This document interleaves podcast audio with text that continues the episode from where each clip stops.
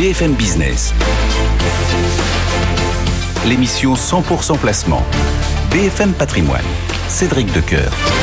Bienvenue, merci de nous faire confiance jour après jour. Nous sommes le vendredi 10 mars 2023 et on est ensemble pour deux heures, deux heures d'expertise pour que vous puissiez gérer au mieux votre argent. Et on commence par un coup d'œil sur l'info éco avec Nathan Concampo. BFM Business. L'info éco.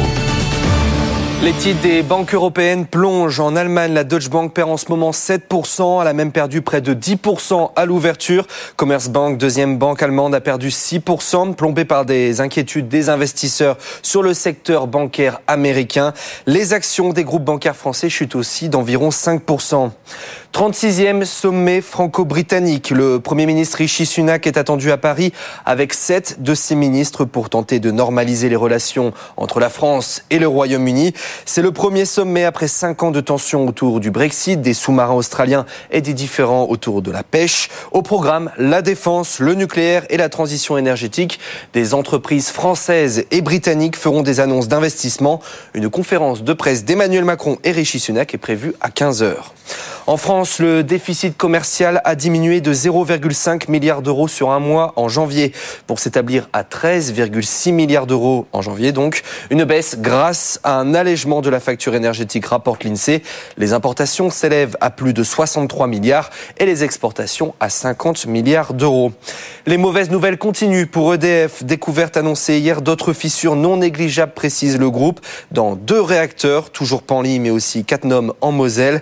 Des défauts liés à des soudures sur les tuyauteries de secours. EDF, sous pression, doit remettre à l'autorité de sûreté nucléaire une stratégie de contrôle revue et corrigée dans les prochains jours. Les résultats de Casino ce matin, la perte est réduite à 316 millions d'euros en 2022 contre 534 millions un an plus tôt, mais le groupe reste donc dans le rouge. Le chiffre d'affaires annuel global ressort en hausse de 5,2%, 33,6 milliards d'euros. Mais en France, c'est plus poussif, plus 1,5% dans le commerce physique, moins 20,5% chez ces discounts. C'est vraiment l'Amérique du Sud qui tire encore le groupe en 2022. Casino prévoit un plan de réduction des coûts en France. Date limite aujourd'hui pour le dépôt des offres de reprise de Gosport, l'enseigne de la Galaxie Hayon, elle-même en difficulté. Le nom d'Intersport comme candidat potentiel est cité dans la presse. Joint par BFM Business, la coopérative basée en Suisse se refuse à tout commentaire, mais propose d'en reparler la semaine prochaine. Le directeur général de Gosport, Patrick Puy, nommé il y a deux mois, a été révoqué par la maison mère. Et enfin, chez Société Générale, c'est la grande bascule informatique ce week-end. Un chantier historique puisque les données des clients du Crédit du Nord vont basculer sur le serveur de Société Générale. C'est le cœur de fusion des deux réseaux. Un énorme chantier qui mobilise 1600 salariés et qui nécessite une interruption des services bancaires tout le week-end. Un événement extrêmement rare dans le secteur. Nathan Cocampo. On vous retrouve tout à l'heure, Nathan, à 11h pour suivre cette actualité économique. Nous, il est l'heure de nous connecter avec les marchés actions. BFM Patrimoine, l'émission 100% placement sur BFM Business. Pour y retrouver Antoine Larigauderie qui, comme chaque matin, nous attend sur sa mezzanine de la salle de contrôle du CAC au siège de Ronex à la Défense. Bonjour Antoine. Euh, bon, début de, de, dernière semaine délicate. Alors certes, on a, on a l'emploi, mais Nathan nous l'a dit, ça tangue aussi euh, dans le secteur bancaire. Oui, disons que les, les mauvaises nouvelles s'accumulent. Effectivement, vous en avez parlé de l'emploi américain. On l'attend à 14h30 et c'est avec un peu d'anxiété qu'on qu'on l'attend depuis le début de la semaine. Euh, on anticipe euh, d'ailleurs un débordement assez large des consensus établis hein, qui tablent sur un peu plus de, de 200 000 euh, créations de postes hein, sur, sur le mois de janvier, euh, sur le mois de février, pardon. Maintenant, euh, énormément d'analystes prévoient déjà que ce chiffre soit complètement débordé, hein, comme celui du mois précédent, le mois de janvier précisément, et que euh, cela donne euh, toutes les munitions possibles à la Fed pour euh, mettre le pied sur l'accélérateur et relever ses taux de 50 points de base à la fin du mois. Mais effectivement, s'ajoute ce matin singulièrement des inquiétudes autour du secteur bancaire. Alors particulièrement du secteur bancaire américain, on a quand même Silvergate Capital, qui est une banque qui finance l'écosystème des crypto-monnaies. Bon, alors elle faillite, et simple, liquidation, c'est clair et net. Euh, mais on a également euh, la Silicon Valley Bank, hein, une, petite banque c'est vrai, qui est pas franchement systémique. C'est une banque de petite taille, mais euh, qui a en charge le financement de tout l'écosystème des startups de la Silicon Valley en Californie, qui a des problèmes de refinancement très très importants et qui est obligé de faire des opérations de marché euh, très très négatives pour ses comptes là en ce moment. Et puis euh, sur le continent européen, chez nous, on a, on a, le Crédit Suisse qui est au plus bas historique et qui continue de creuser en ce moment à cause de, de problèmes récurrents et de départ d'ailleurs annoncés au sein du haut management. Tout ça euh, mélangé, bah, effectivement, ça fait une forte baisse pour le CAC 40 qui avait bien bien tenu jusque-là, hein, malgré une certaine forme d'adversité. Mais là, on a le secteur bancaire qui subit de fortes baisses, hein, moins 5,9% pour Société Générale, on est à 25,15, BNP Paribas, moins 4,28 à 59,96, Crédit Agricole, moins 3,66 à 10,89. À signaler euh, Casino, hein, dont vous avez parlé, euh, moins 5,12% à 8,18 euros. Hein. Le, groupe reste dans le rouge et ça, c'est ce que les marchés retiennent, ainsi que l'affaiblissement des parts de marché du côté du, du, marché français. Donc on se replie sur des dossiers extrêmement défensifs. Dassault Aviation, hein, qui a signé des, des, très très bons résultats et de très bonnes perspectives, qui gagne 0,8% à 180,60 euros en tête des progressions du SBF 120. Et puis Eurofin Scientifique, plus 0,7 à 62,16. On a OVH aussi qui se redresse après une séance très difficile hier. Le titre regagne 0,4% à 12,30 euros. Le CAC 40 donc moins 1,92%, là, 7175 points. Et l'euro s'est un petit peu redressé par rapport au dollar, hein, 0,594, une séance un peu sous haute tension ce matin. Merci beaucoup Antoine, Antoine Larigauderie, chaque matin pour euh, ce premier regard, une heure après l'ouverture, sur la tendance sur les marchés actions. Très bonne fin de séance euh, Antoine. Et nous tout de suite, on s'intéresse toujours aux actions, mais on va prendre un peu l'air, direction les États-Unis. BFM Business, BFM Patrimoine, Pépite Zepipo. Nicolas Kieffer nous attend du côté de Montpensier Finance. Bonjour Nicolas. Bon. Merci d'être au rendez-vous. Je disais que effectivement, nous, on allait prendre l'air parce que vous nous emmenez aux États-Unis, mais en plus, on, on, va se balader sur le green, c'est ça? Exactement. Euh, Aujourd'hui, je vous parle en effet de Top Golf Callaway, une forte conviction des équipes de gestion de Montpensier Finance, présente dans notre fonds thématique Action Internationale M Sport Solutions, qui a fêté ses trois ans d'existence le mois dernier. Top Golf Callaway, c'est une société américaine spécialisée dans le golf que certains d'entre vous connaissent peut-être pour leur club et balles de golf, et notamment la fameuse série de fer et de driver Great Big Bertha, qui sont, comme son nom l'indique, permet de taper très fort et très loin. Euh, alors le golf, c'est un marché qui était en croissance de 3-4% par an sur les dernières années et qui a littéralement explosé sur les deux années de pandémie. On est aujourd'hui sur une normalisation évidente de cette croissance sur des niveaux toujours plus élevés que ceux pré-Covid, autour de 5-6% par an sur les prochaines années. Grâce à un niveau d'innovation élevé dans les équipements, le groupe croît plus vite que son segment euh, en gagnant continuellement des parts de marché. Mais au cours des cinq dernières années, le groupe n'a pas attendu pour transformer son modèle opérationnel en faisant l'acquisition très structurante de Top Golf, des centres de loisirs autour du golf. Concrètement, c'est l'équivalent d'une partie de bowling entre amis, un practice de golf avec des cibles, un tableau de score et un restaurant-bar attenant. Avec aujourd'hui environ 80 centres, principalement aux US et au Royaume-Uni, le groupe se développe très vite avec un rythme d'ouverture d'une dizaine de centres tous les ans prévus sur les prochaines années. Alors qu'est-ce qui nous intéresse particulièrement chez Top Golf? C'est une activité en forte croissance d'abord, le groupe attend près de 20% par an sur les prochaines années, et surtout un marché adressable bien plus large et diversifié que le métier historique. Euh, à titre d'exemple, en 2022, les centres Top Golf ont enregistré plus de 25 millions de joueurs uniques, dont moins de la moitié qui sont habitués du golf sur parcours. Et en termes de profil, cette clientèle est en moyenne plus jeune, plus féminine et plus diversifiée socialement, ce qui est un excellent point pour le groupe. Enfin, le groupe dispose également d'un portefeuille de marques de vêtements outdoor à forte notoriété et qui sont en compétition directe avec d'autres marques bien connues comme Patagonia. Mmh. Comme on le sait, ces marques bénéficient pleinement d'un regain très fort euh, vers des, des, activités de plein air en, en sortie de pandémie. Financièrement maintenant, sur les derniers trimestres, le groupe a relevé à plusieurs reprises ses objectifs court terme et ne cache pas être en ligne, voire même au-delà de ses objectifs moyen terme introduits l'an dernier en termes de revenus et de profitabilité. Et justement, en termes de revenus, sur un chiffre d'affaires de plus de 4 milliards de dollars en 2022, le consensus attend une croissance moyenne de près de 10% sur les prochaines années et sur un bénéfice net d'environ 150 millions de dollars, une croissance d'environ 18%. Donc en conclusion, Top Golf Callaway traite sur un multiple de 29 fois les bénéfices sur 2023. C'est malgré cette valorisation une valeur très attractive, avec un profil équilibré et mmh. diversifié. Donc la résilience du golf sur parcours d'un côté et la croissance du golf hors parcours de l'autre. une société qui s'inscrit donc parfaitement dans notre thématique sport chez Montpensier Finance. Voilà donc la présentation faite de euh, Top Golf Callaway. Euh, et puis quand on regarde un petit peu le, consensus des analystes, on rappelle que cette euh, société est cotée aux États-Unis. On est donc en dollars. Eh bien, il y a une recommandation d'achat et un objectif de cours moyen fixé par les analystes de 34,08 euros. Merci beaucoup, Nicolas. Merci beaucoup. Nicolas Kieffer, donc pour Montpensier Finance. Très bonne fin de semaine sur le marché, marché qui, bah, pour le moment, fait un peu grise mine. Hein.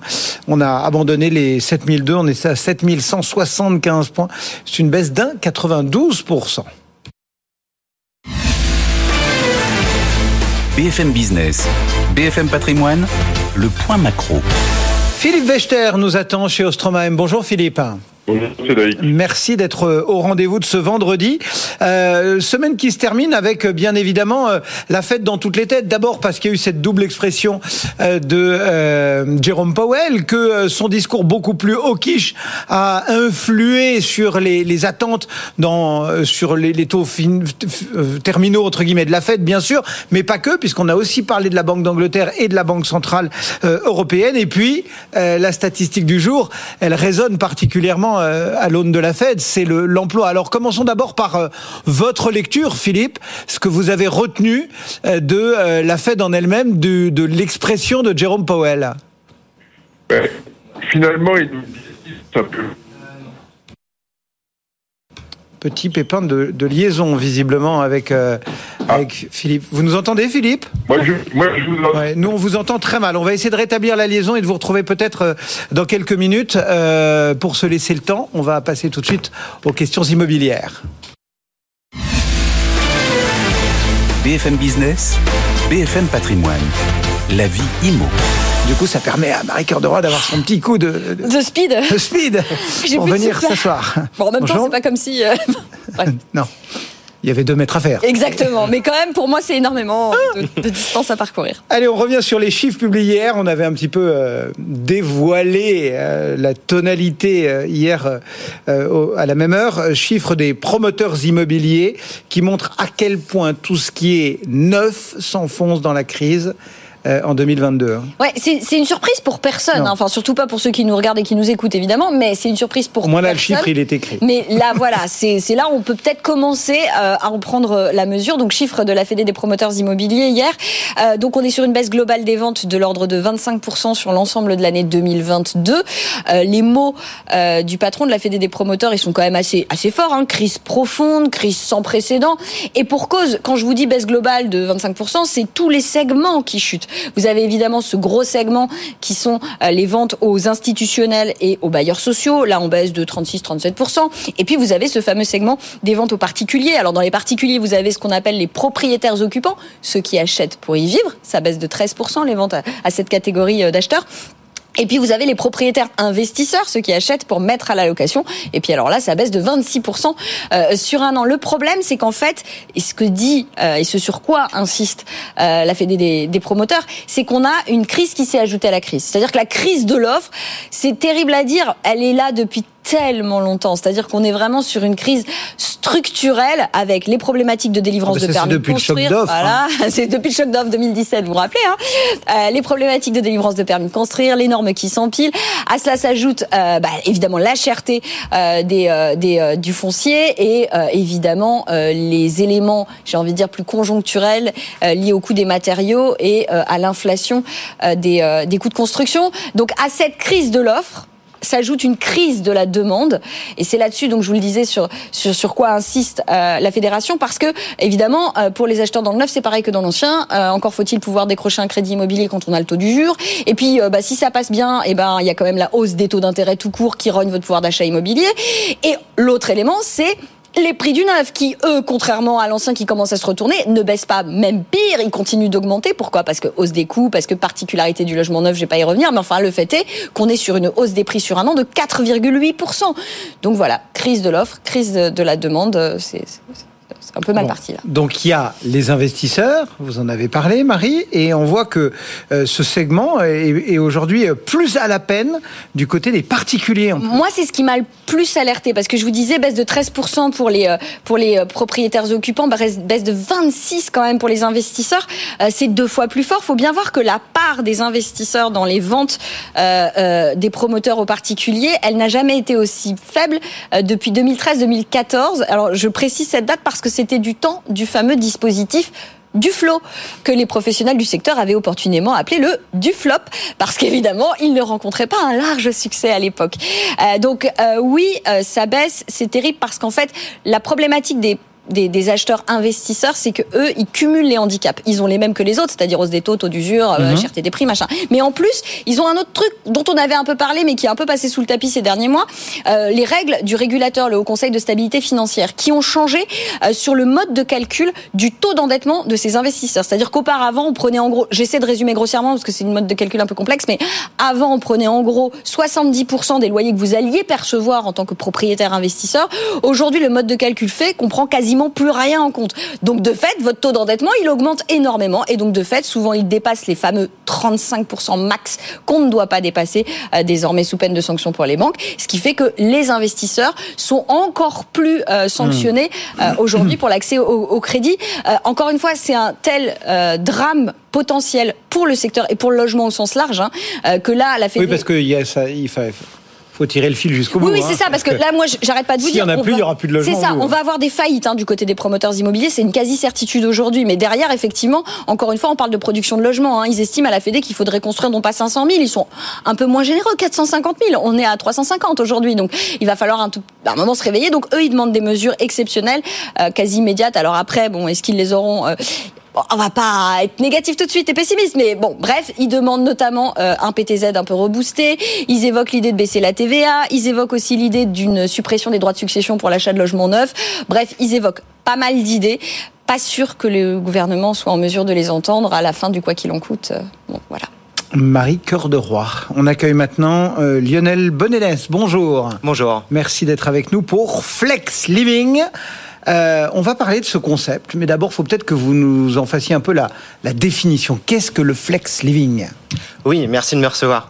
Euh, du coup, Flex Living euh, est né du constat qu'aujourd'hui, le travail il est hybride. C'est-à-dire qu'on alterne dans notre semaine euh, des jours de télétravail, de chez soi, euh, à distance, mais aussi des phases de reconnexion au siège social, euh, au bureau. Et dans ce contexte-là, ce qu'on a vu, euh, c'est que, un, il y a un afflux de Parisiens qui ont choisi de quitter Paris euh, pour aller vivre ailleurs, dans d'autres grandes villes en France. Mais le deuxième grand phénomène, c'est qu'aujourd'hui, les entreprises, elles recrutent plus localement mais elles recrutent globalement sur tout le territoire et un peu plus. Et donc se pose la question du logement euh, lorsqu'on fait revenir euh, les collaborateurs euh, au siège social. Et euh, aujourd'hui, euh, il existe certes des hôtels Airbnb, mais ça coûte très cher, on se sent pas chez soi, ça génère certaines contraintes administratives d'aller réserver euh, sa chambre d'hôtel d'une semaine à l'autre. On peut aussi, mais c'est une solution qui est pas très pérenne dans le temps, aller squatter le canapé de famille, amis, mais ça, ça va un certain Ouais. temps. Et d'autres, ils ont fini par euh, louer un studio, par exemple, à Ouais. 100%, euh, ou des entreprises pour leurs collaborateurs, mais l'utiliser que 10-15% du temps. Donc voilà, c'est là qu'est né euh, Flex Living, en partant de ce constat-là. Bah, en gros, vous êtes né après la crise? On est né, oui, effectivement, après la crise, c'était une opportunité. Et ce qu'on propose, c'est des pieds à terre, clés en main, où tout est meublé, équipé, connecté, quelques jours par semaine ou par mois, donc sous format d'abonnement, et c'est ça qui est innovant, qu'on euh, à, à la fois à destination des particuliers, mais aussi des entreprises. Et ouais, c'est ça. Qui s'adresse à vous? C'est le cadre parce qu'il a euh, ce besoin, ou c'est l'entreprise entre guillemets pour euh, fournir à son cadre le, le bien qu'il lui faut, enfin le service plus exactement Ouais. qu'il lui faut? Alors, les deux, effectivement, et surtout les entreprises. Les entreprises, aujourd'hui, elles se rendent bien compte que c'est- la guerre des talents. Ça suffit plus aujourd'hui euh, d'aller proposer euh, des tickets resto ou des, ou des bureaux hyper centres avec une petite couche de service. En fait, pour attirer aujourd'hui et retenir cette génération YZ, euh, cet abonnement, ce pass Flex Living qui permet de vivre ailleurs, en France, mais tout en revenant régulièrement à Paris. C'est ça aujourd'hui qui attire les entreprises et c'est pour ça qu'on s'adresse massivement aux entreprises. Alors moi j'ai une question parce que bah, euh, c'est un peu aussi la thématique et à qui on s'adresse dans le cadre de notre émission. Euh, ces logements ils viennent d'où en fait? Et donc est-ce que euh, n'importe qui peut vous proposer un logement? Et du coup est-ce que c'est un investissement rentable? Comment ça se passe en fait? Alors, on s'adresse à la fois des investisseurs privés, des investisseurs locatifs, mais aussi on s'adresse aussi à des investisseurs privés de type family office et institutionnels. On collabore par exemple avec des foncières cotées, euh, Gessina, des sociétés de gestion euh, immobilière et des fonds euh, immobiliers euh, institutionnels. Donc avec ces, deux profils, et effectivement pourquoi euh, est-ce qu'ils s'intéressent à Flex Living? Le premier point euh, qui plaît beaucoup à ces investisseurs, c'est un, cette garantie d'avoir un loyer fixe sécurisé sur le long terme puisqu'on on signe des parce de 6 ans. Ouais, alors c'est ça, c'est parce que moi, en gros, si je mets un bien, il faut qu'on faut qu'on fasse un peu pour. Euh, ouais. si je mets un bien à la location, j'ai plus intérêt à passer par vous en termes de garantie d'occupation ou de versement de loyer. Est-ce qu'il y a une différence euh, par rapport à du Airbnb Co En fait, c'est ça mon sujet. Alors avec nous, euh, c'est la garantie d'avoir un, un loyer fixe récurrent qui tombe tous les mois. Donc euh, pas de vacances locatives, pas de trous euh, locatifs aujourd'hui. Parce que vous êtes en système d'abonnement. Voilà. Et, et, parce que nous, on garantit à nos propriétaires qui confient le logement un loyer fixe tous les mois. Deuxième point, euh, c'est que vous n'avez pas de, de tracas euh, opérationnel, c'est-à-dire que Flex Living se charge de toute la gestion opérationnelle, ouais. administrative. Euh, S'il si y a une chaise d'eau qui fuit, tout ouais. ça, c'est vous. Exactement. Ouais. Vous pouvez sereinement. Oh, c'est mieux pour le samedi matin. Exactement. Et, du coup, c'est quoi les rendements? Parce que forcément, c'est ça qui nous intéresse. C'est-à-dire que euh, c'est vrai que sur les, les, les, alors bon, ça a un peu été euh, un peu impacté par la crise quand même, mais les locations saisonnières, on sait que ça peut euh, potentiellement être très très rentable. Est-ce que là, du coup, le fait que je passe par un gestionnaire, est-ce que ça, ça rogne pas un peu ma rentabilité quand même? Alors, le, premier point à bien comprendre, c'est que nous, on n'est pas une solution de type Airbnb. On n'est pas du meublé touristique, ouais. euh, puisque euh, nous, nos clients, en fait, ils, ils viennent, euh, ils viennent sur le long terme occuper nos biens. Donc ça, c'est un, un, des premiers points, et vous le savez très bien aujourd'hui, le meublé touristique, notamment à Paris, euh, est extrêmement euh, régulé. Et nous, euh, donc c'est de la location meublée traditionnelle. Traditionnelle, exactement, avec un locataire professionnel, Flex Living, qui est une, une assise financière qui est bien plus forte qu'un particulier et qui, comme on l'a évoqué, fait toute la gestion administrative. Mais donc du coup, on est sur un rendement qui est pareil que, que, que, de la que de la location meublée traditionnelle ou ou enfin voilà. C'est en fait tout dépend de la localisation, euh, de la configuration, mais c'est euh, effectivement on sait, servir un loyer de marché parce que à nos propriétaires. Non, mais c'est un vrai sujet ouais. parce que le fait d'être flexible, c'est un avantage pour l'utilisateur, mais pour le loueur, pour le propriétaire, est-ce que finalement c'est pas un désavantage pour l'usage de son bien? Moi, c'est une vraie question que je me pose.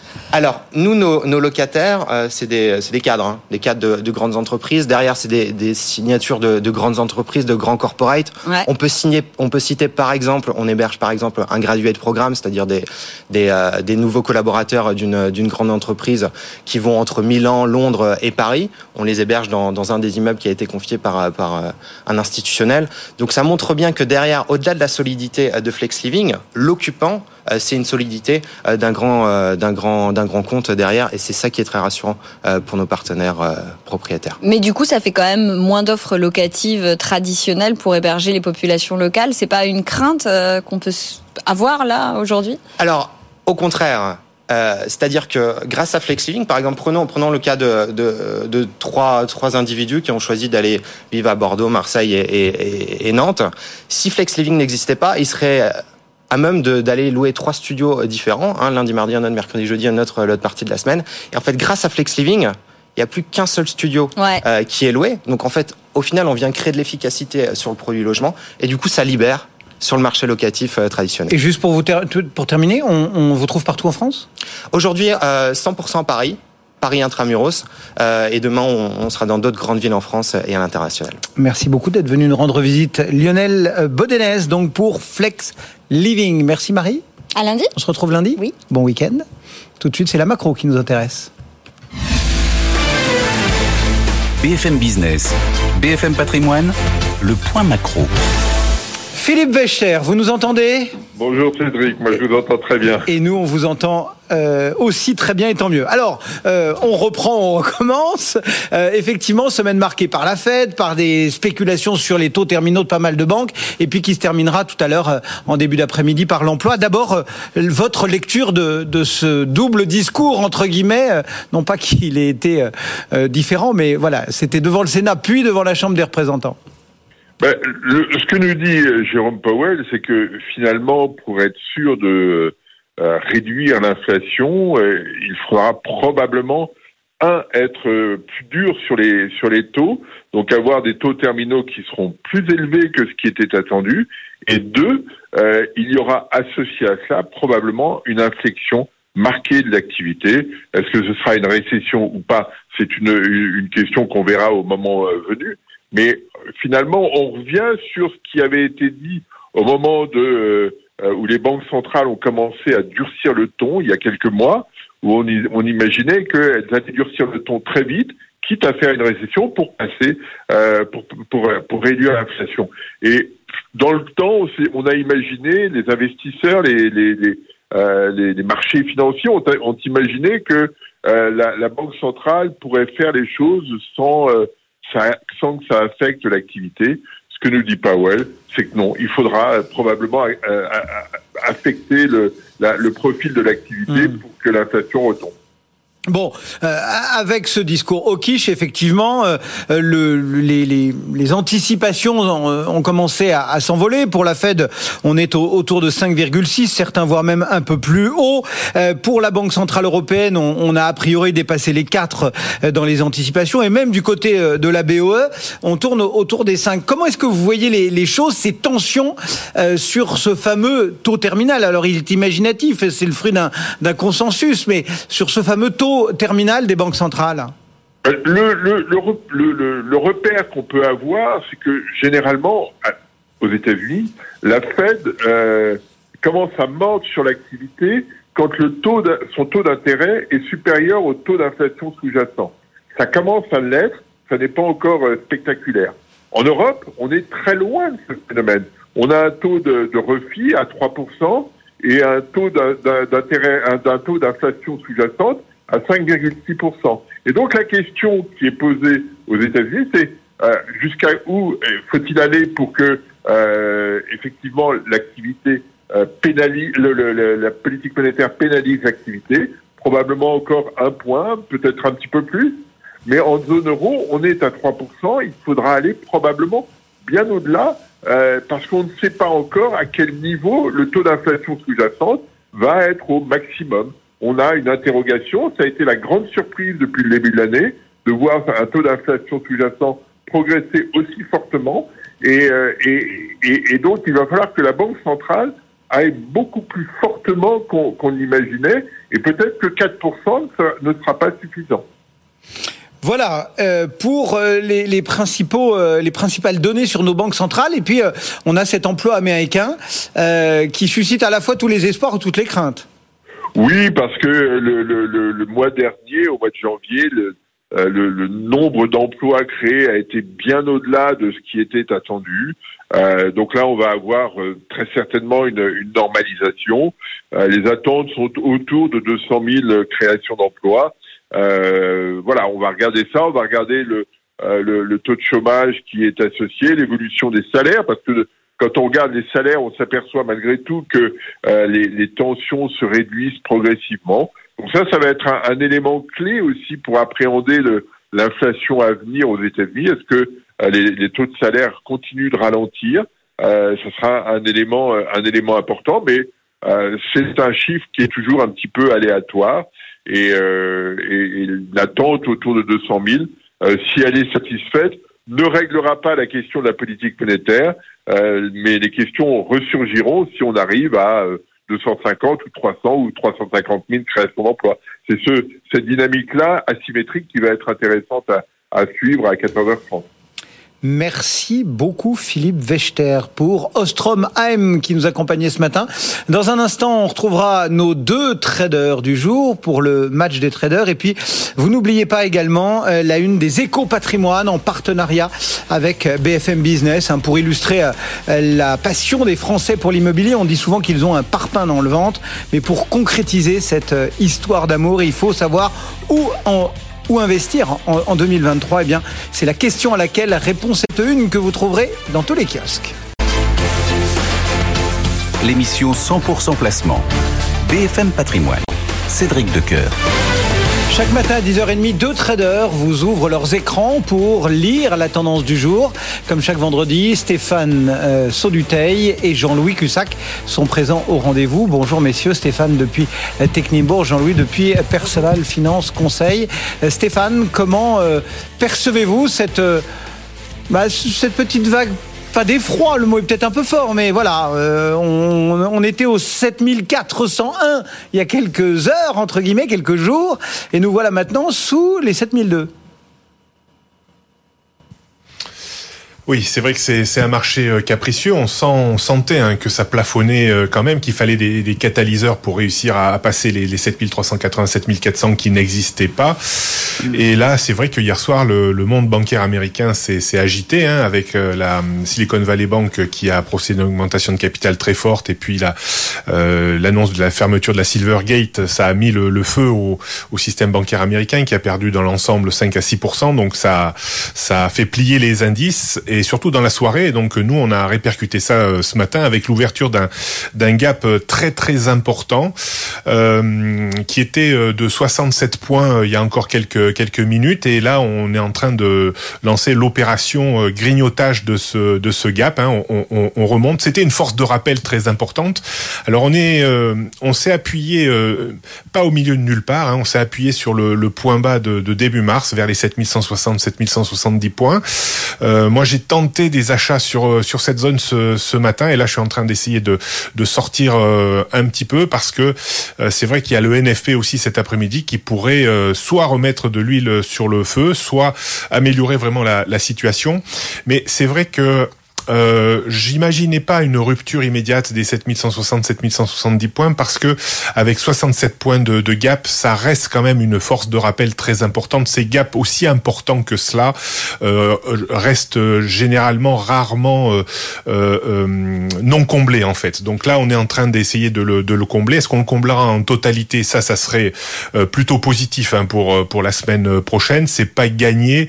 Je pense qu'on va certainement euh, trouver une grosse zone de résistance euh, juste sous ce pied de, gap euh, vers les 7230-50 points.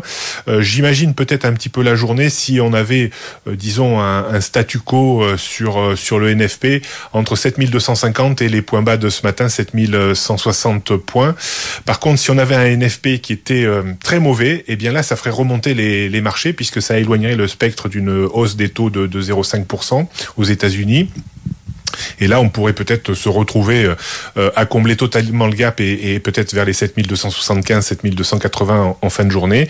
Par contre, s'il était très bon, euh, ben là, ça démoraliserait encore les investisseurs. Et là, peut-être qu'on mettrait à mal les 7160, 170 points avec un risque de retour sur cette euh, zone d'alerte, cette grosse zone d'alerte hein, que j'avais remontée euh, comme Jean-Louis hein, ces, ces, derniers temps vers les 7080, 7100 points.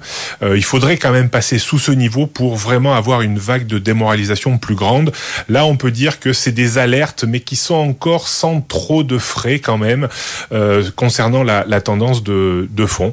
Donc, euh, beaucoup d'agitation ce, matin. Il faut quand même garder la, raison.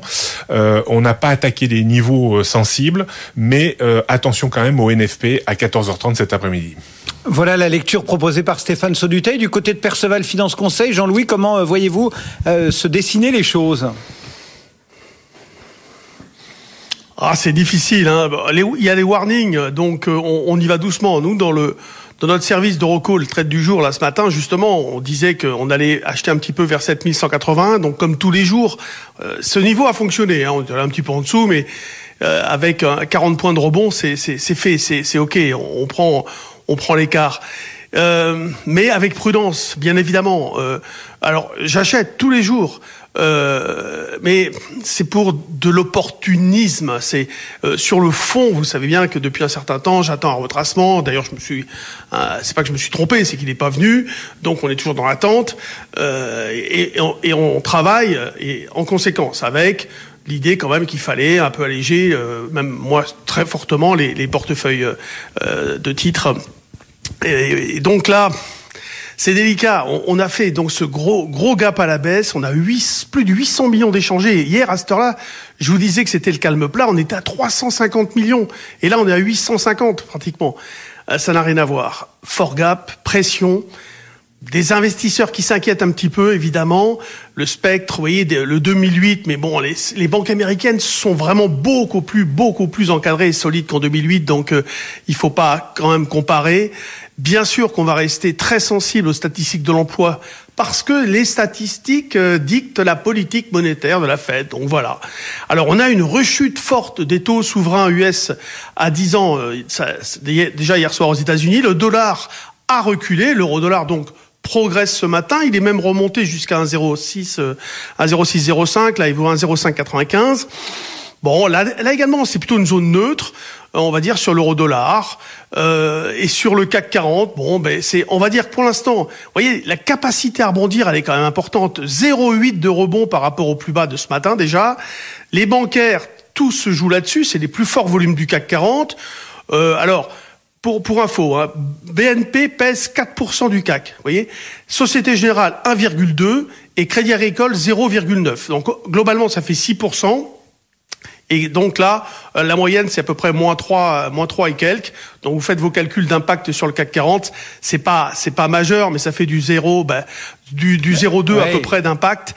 Euh, c'est pas énorme, mais ça y participe, bien évidemment, d'une manière un peu, un peu, oui, un peu forte quand même. Stéphane Sauduteil et Jean-Louis Cussac étaient nos deux traders du jour. Merci à tous les deux. Euh, Jean-Louis Cussac depuis Perceval Finance Conseil, que l'on retrouvait depuis ses bureaux bordelais, et Stéphane Sauduteil qui continue à suivre scrupuleusement les fluctuations de l'indice. On vous retrouve tout à l'heure à 11h30, Stéphane, pour euh, regarder ce qui se passe sur nos marchés. Tout de suite, la polémique du jour avec Nicolas Dose.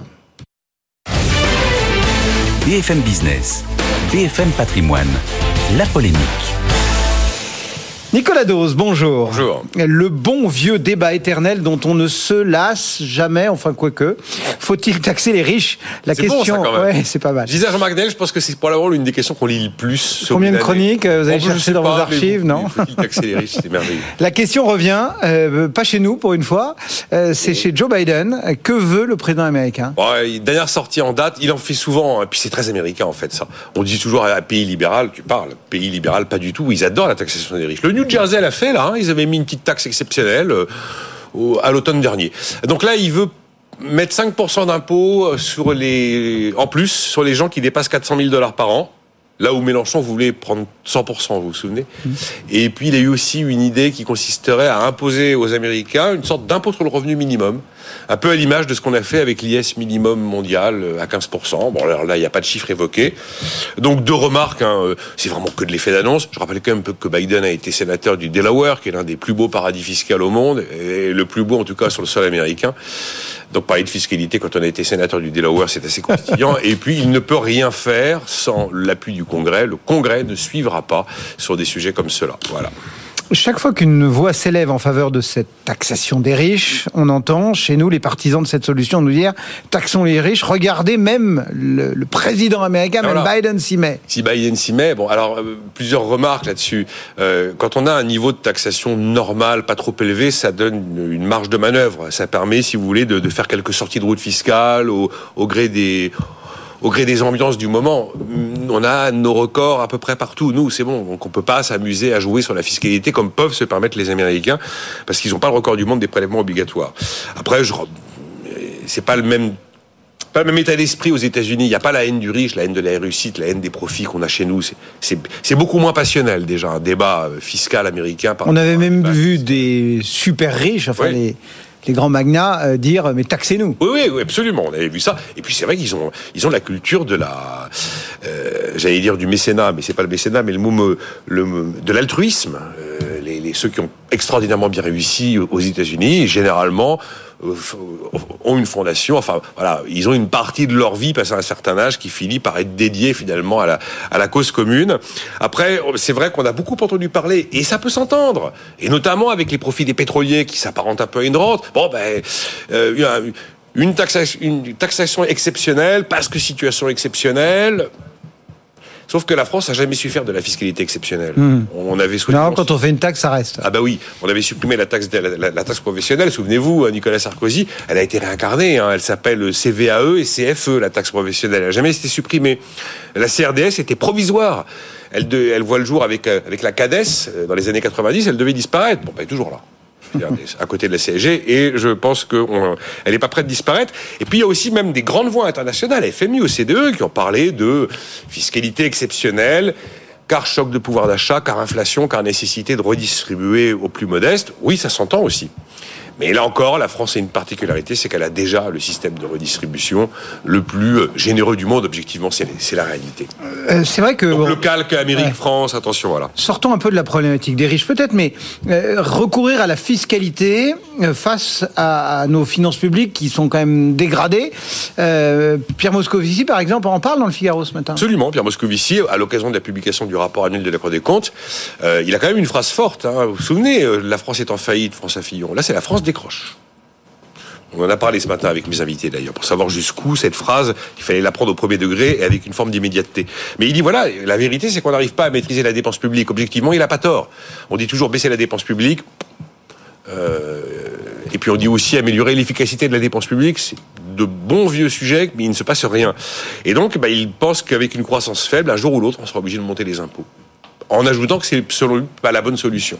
Mais voilà. Et finalement, en, lisant Pierre Moscovici, je me suis rendu compte que elle est là cette petite musique de, de retour de la fiscalité comme arme de pilotage euh, des, de, la nation. Euh, euh L'OCDE, fin 2021, disait déjà les grands pays développés sont devant des hausses de dépenses publiques absolument incompressibles. C'est sûr que le vieillissement, la dépendance, la santé, la transition écologique, ce sont des éléments de dépenses publiques et d'inflation d'ailleurs. Euh, et donc tout ne sera pas finançable par la dette, mmh. disait l'OCDE. C'est vrai, on s'en rend compte aujourd'hui. Euh, Patrick Artus commet un livre avec Olivier Pastré où il dit Macron ne pourra pas se privé d'augmenter la fiscalité. Pour les mêmes raisons, parce qu'on a des besoins de financement que la dette ne pourra pas assumer. Il va falloir en plus redistribuer auprès des plus pauvres qui vivent un choc inflationniste. Donc il va falloir un jour ou l'autre faire quelque chose. Et lui, il parle de la fiscalité du patrimoine. Xavier Rago, qui était plus du côté dette pas cher, profitons-en, commence à nous dire aussi, hum, la fiscalité, malheureusement, on risque de devoir y recourir à nouveau. François Hollande, dans Challenge, disait remettons l'ISF, augmentons l'impôt sur le revenu des plus riches. François Villeroy de Gallo, de la, de la Banque de France, arrêtez de baisser les impôts quand c'est pas financé. Et euh, tout récemment, ben, on s'est rendu compte que la fiscalité avait déjà commencé à augmenter au niveau local. Regardez la taxe foncière partout. À Hidalgo, elle met plus 50%. Les, les bonnes solutions, c'est moins de dépenses publiques et plus de croissance. La mauvaise solution, c'est la fiscalité. Mais malheureusement, j'ai un peu la conviction que c'est la mauvaise solution qui finira par l'emporter sur les bonnes. Merci beaucoup Nicolas Dose. La polémique du jour, on se retrouve lundi et nous tout de suite on s'intéresse au marché. Votre rendez-vous avec les conseillers HSBC, experts de vos projets. Plus d'informations sur hsbc.fr. Votre rendez-vous avec Prime Alliance, expert SCPI et épargne immobilière pour les particuliers et professionnels du patrimoine. Allez, un petit coup d'œil sur cette tendance un peu délicate ce matin. On avait même cassé euh, les 7200 points. On vient de les, reconquérir, mais la marque est tout de même forte, moins 45%. Euh, il y a toutes ces questions autour euh, du secteur bancaire dans le sillage, c'est vrai, des Américaines. mais il y a aussi beaucoup d'attentisme avant le rapport mensuel sur l'emploi aux États-Unis. L'Eurostock 50 d'ailleurs est dans les mêmes eaux, moins 61% en ce moment pour l'indice européen. Les plus fortes baisses, bah, je vous le disais, ce sont des bancaires. BNPP, et puis quelques hausses, notamment Eurofin, Senji et Thales. Du côté des devises, l'eurodoll est à 1,0593. BFM Patrimoine, l'émission 100% placement sur BFM Business. Et on accueille ce matin François Monnier et Marc Favard. Bonjour à tous les deux. Bonjour. François pour la rédaction d'Investir, Marc Favard pour Promépar AM. Alors est-ce qu'il faut s'inquiéter de, de l'inflation?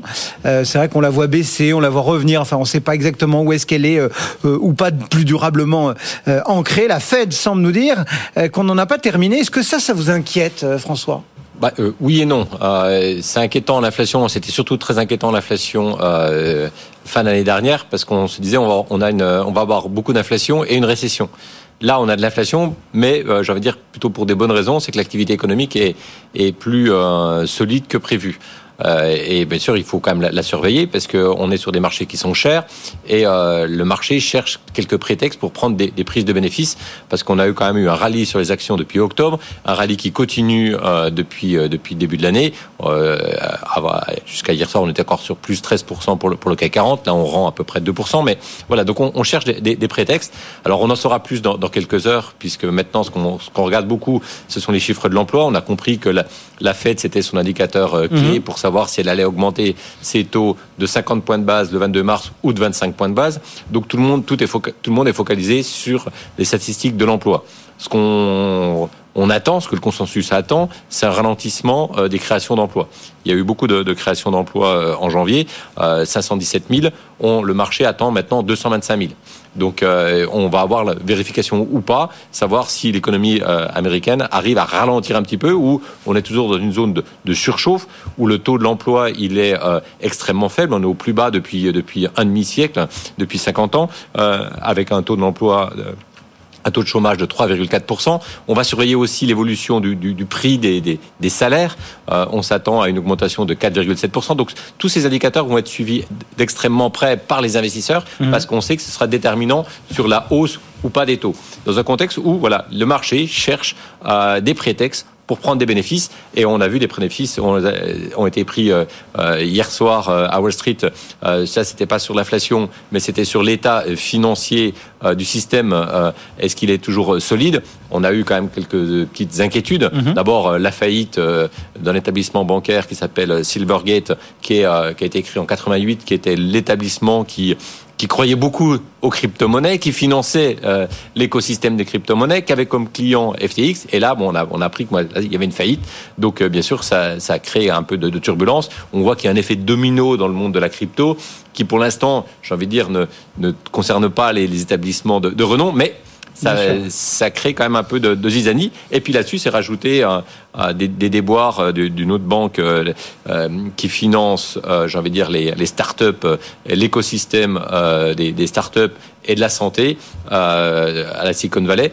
Et là, ça a créé encore un, un nouveau de nouvelles tensions sur le système financier parce qu'il y a une augmentation de capital en cours avec euh, SVB euh, Financial Group euh, de 2,25 milliards. Donc on se dit, bah, tiens, une augmentation de capital, c'était pas prévu. Qu'est-ce qui se passe? Est-ce qu'il n'y a pas des tensions? Est-ce que le marché euh, du système bancaire américain est pas en train de se gripper? Donc on a compris que au niveau de, des crypto-monnaies, il y avait des tensions.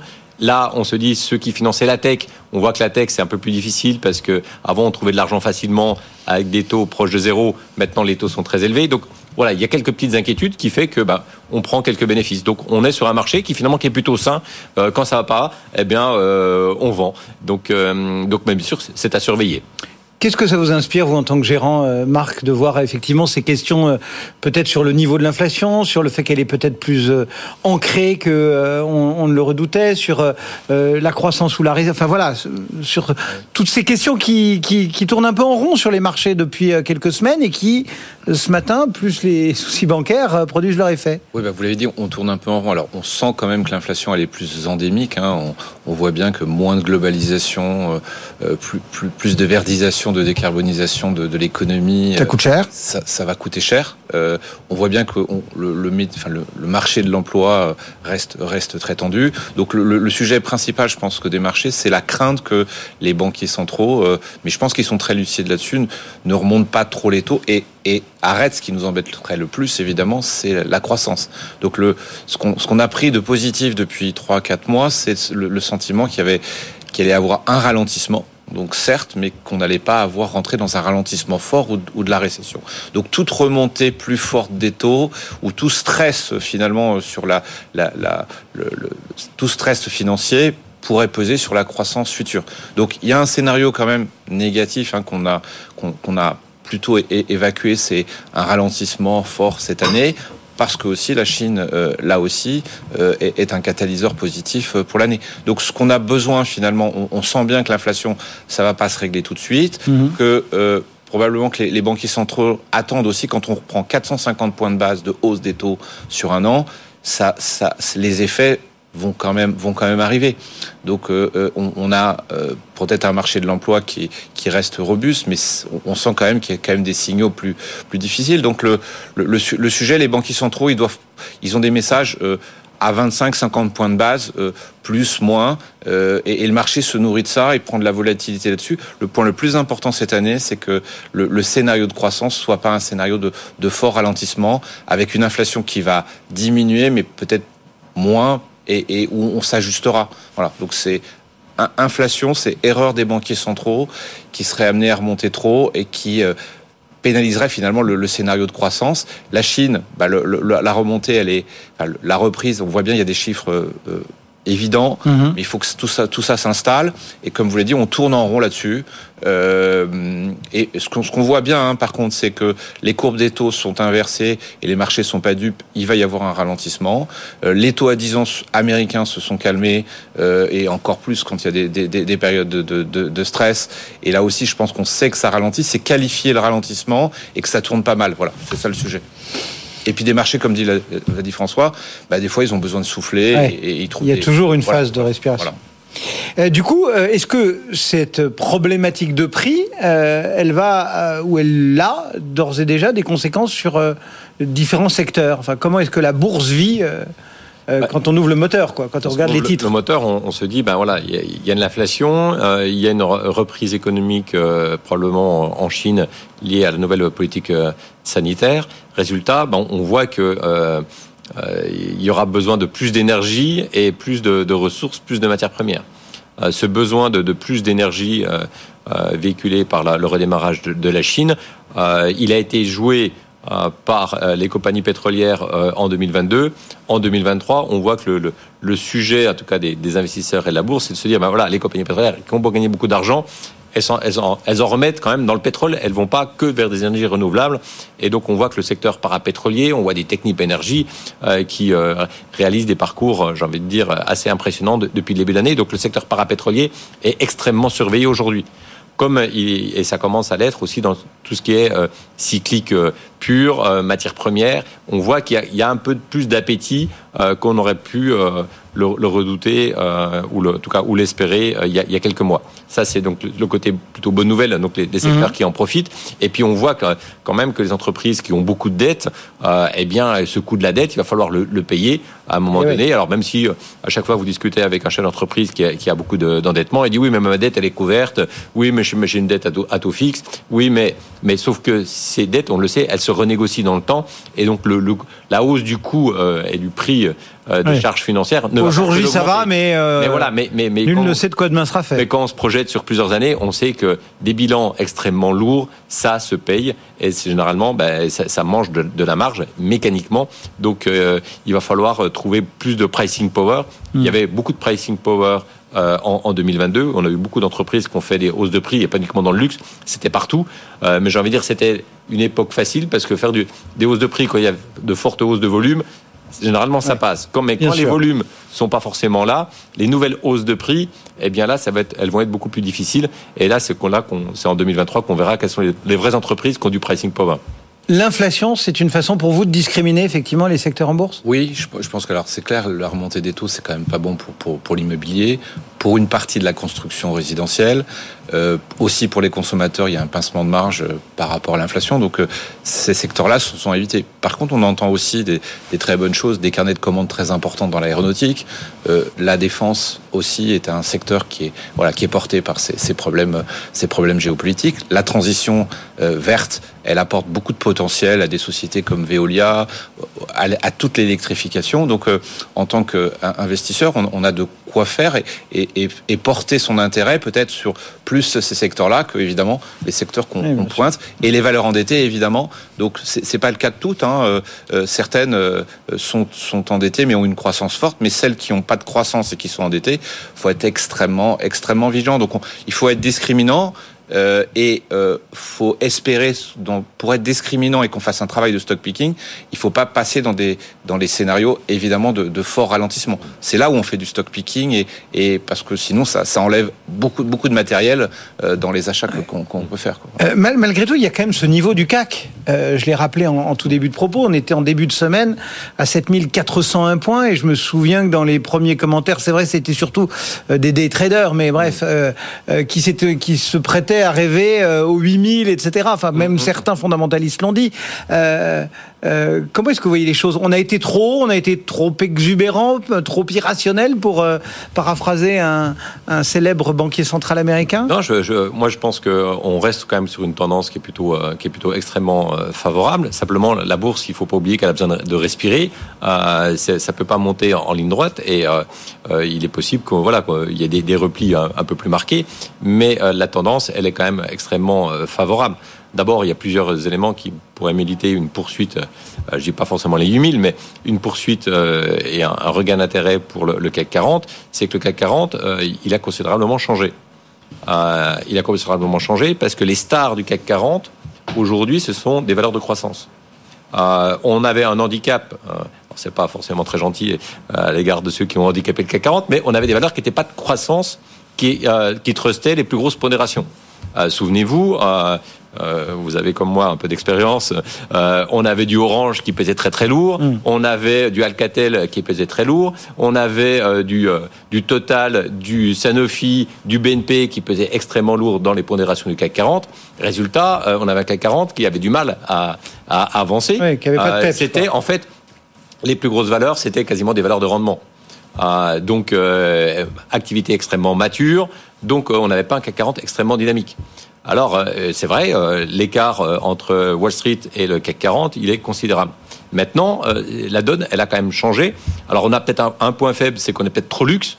Donc, c'est bien d'avoir plusieurs, euh, Ouais, plusieurs secteurs de plusieurs croissance, secteurs mais de croissance, c'est déjà mais- pas mal d'en avoir un. Mais, mais déjà, déjà, voilà, on a des moteurs.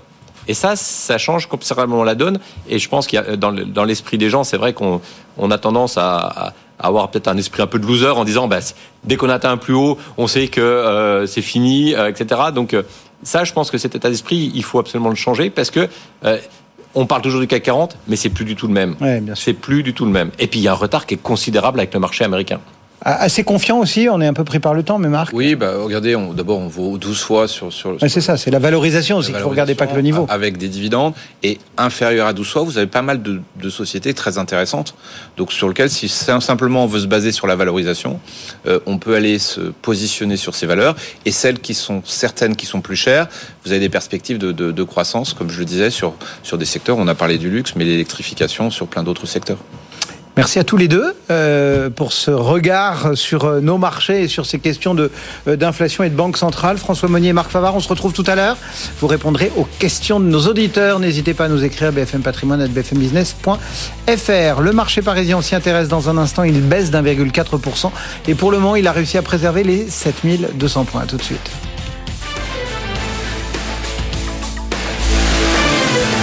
BFM Patrimoine, l'émission 100% placement sur BFM Business.